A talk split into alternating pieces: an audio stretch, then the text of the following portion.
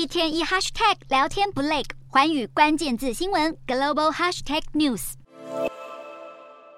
美国商务部长雷蒙多与中国商务部长王文涛举行会谈，讨论对英特尔、美光等美企受到限制的担忧。雷蒙多还表示，只要双方进行直接坦率的沟通，相信两国能在经贸往来上有实质进展。另外，有消息指出，美国最强科技巨头执行长们将在九月十三号前往国会出席参议院首届人工智慧见解论坛，投资人乐观看待会议，科技股继续强升，美股四大指数全数收红，道琼指数大涨两百一十。三点零八点，收三万四千五百五十九点九八点；纳斯达克晋阳一百一十四点四八点，收一万三千七百零五点一三点；标普五百上升二十七点六零点，收四千四百三十三点三一点；非半指数上扬四十二点二二点，收三千五百三十七点八七点。欧洲股市方面，投资人持续衡量联准会主席鲍尔谨慎谈话之际，中国政府宣布自二十八日起调降股票交易印花税，同时提出一系列刺激措施，企图重振股市。欧洲主要股市也全数收高，英国股市因适逢夏季银行假日休市一天，德国股市劲扬一百六十点七九点，收一万五千七百九十二点六一点，法国股市大涨九十五点一一点，收七千三百二十四点七一点。